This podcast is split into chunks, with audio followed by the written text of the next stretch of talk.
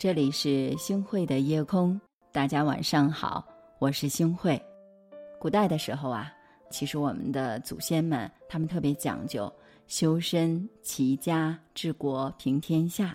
这么多年来，可以做到这一句话的人啊，前有王阳明，后有曾国藩。是的，曾国藩在仕途看尽了人世兴衰，看透了得失成败。他曾经专门写下家书。告诫家族弟子三句话：人败皆因懒，事败皆因傲，家败皆因奢。这句话呢，也道出了家庭衰败的原因。如果一个家庭有这三个迹象啊，往往是衰败的开端。发现一个就要警醒了。人败皆因懒，天下事儿坏于懒与私，啊，什么意思呢？意思就是啊，纵览古今兴衰成败，凡是导致一个人失败的原因啊，主要就是因为懒惰和自私。那现在呢，有很多的年轻人啊，有一个心比天高的梦想，希望有一天啊，自己什么都可以不做，就可以飞黄腾达，但是呢，却从来不考虑付出，一直都想在偷懒儿，日子呢也是过得得过且过。有句俗话说得好。昨夜梦里行万里，醒来一看在床上。因为吃不了苦，所以就很难坚持；因为想偷懒享受，所以啊，总能为自己找来千万个不坚持的理由。要知道，你现在偷的每一个懒儿，都是给未来挖的坑。经济学当中啊，有一个叫“蓝马效应”，说呢，有两匹马各拉一辆货车为主人来送货，一匹马呢走得快。那另一匹马呢？它就走得很慢。为了赶路呢，主人啊只好把后面的货呀全部搬到前面。那后面的马呀就开心的笑了。他在心里啊暗暗的想：说前面那个马呀真傻，连越努力越遭罪这个道理他都不懂啊。可是到达了目的地之后呢，主人想：那既然一匹马就能够拉车，那干嘛还要养两匹呢？最后啊，蓝马就被宰掉吃肉了。其实生活当中有很多这样的人，他们自以为是，觉得自己特别聪明，可是呢，做事情投机取巧，以为自己赚了很大的便宜，但殊不知他为自己的未来挖了一个大坑，一旦陷进去了，就再也没有办法逃脱了。如果说一直偷懒享受，到头来也一定会得到这个世界最狠的惩罚。真正聪明的人都懂得做自己的贵人，你付出一分的努力，就能够得到一分的收获。日积月累，人品和能力就增加了，产业和家道也就兴旺了。这样下去的话，就算你遇不到贵人，好运也会纷纷向你涌来。记住，机会只会留给有准备的人。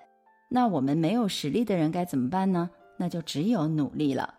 无论面对什么，勤劳和努力都会是自己永远最大的靠山。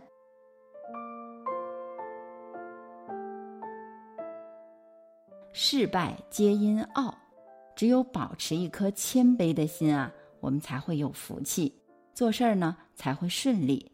人生风雨得失，其实就在一念之间。智慧无涯，谦虚和宽容，是我们做人最根本的修养。对人，我们要谦逊有礼，与人为善，不断的去积累自己的福报，根基深远，日后呢才能够枝繁叶茂，我们的人生路才会越走越宽。是的，学会了谦虚，就学会了成功的要素；做到了宽容，就得到了充实的人生。谦逊有礼是这个世间最动人的姿态了。好的，那我们来说说家败皆因奢。其实呢，生活当中啊，不少人认为，在物质充裕的今天，勤俭的美德已经过时了。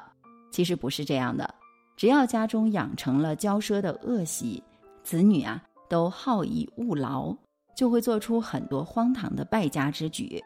一个不孝子孙胡乱挥霍，就能够导致家庭的衰败。我们只有保持着勤俭，千万不要奢华浪费，这样呢。才能呵护好每一份幸福，才能够知足常乐。才能够用心的体会生活本身的美。曾国藩他作为晚清的重臣，仍然是以廉立身，以俭持家。他要求自己的子女早起，除了勤奋读书之外呢，还要督促他们啊扫屋子、擦桌子、收粪、除草，用这种行为呢来培养出他们勤劳的习惯。在他那里啊，他深知道把勤俭的品质交给后辈，远比教他们。怎么样来穿金戴银来的更有益处？我们大家一定要记住，勤俭一世才能让我们安稳一生。一个人太懒惰、缺少上进心的话，觉得不好；那一个人太骄横啊，是缺少警惕心，这样也是不好的。那一个人太奢侈、缺少勤俭心，这更是不好的。所以呢，我们想让自己的小家越活越好。就应该谨记这些。好的家庭是要有好的习惯的。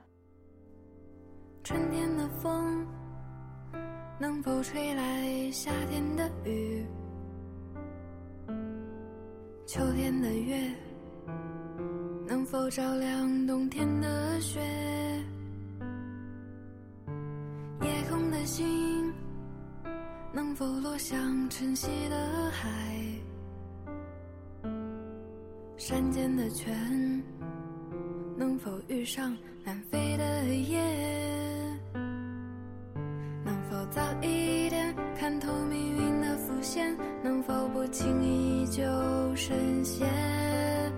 能否慢一点挥霍有限的时间？能否许我一个永远？可能我撞了南墙才会回头吧。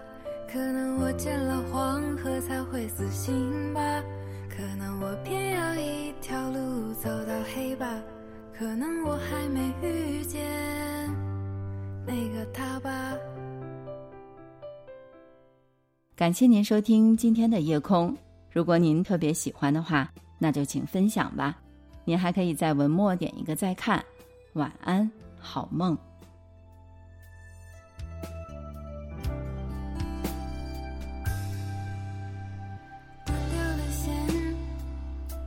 否戳破自负的茧，熄灭的火能否烧光残留的念？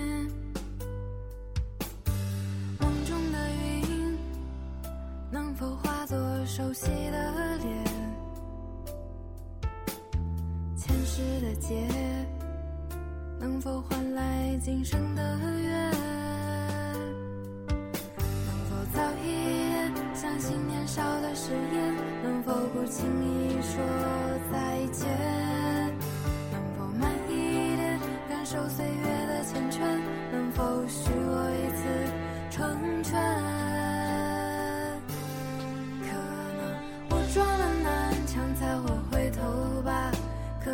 见了黄河才会死心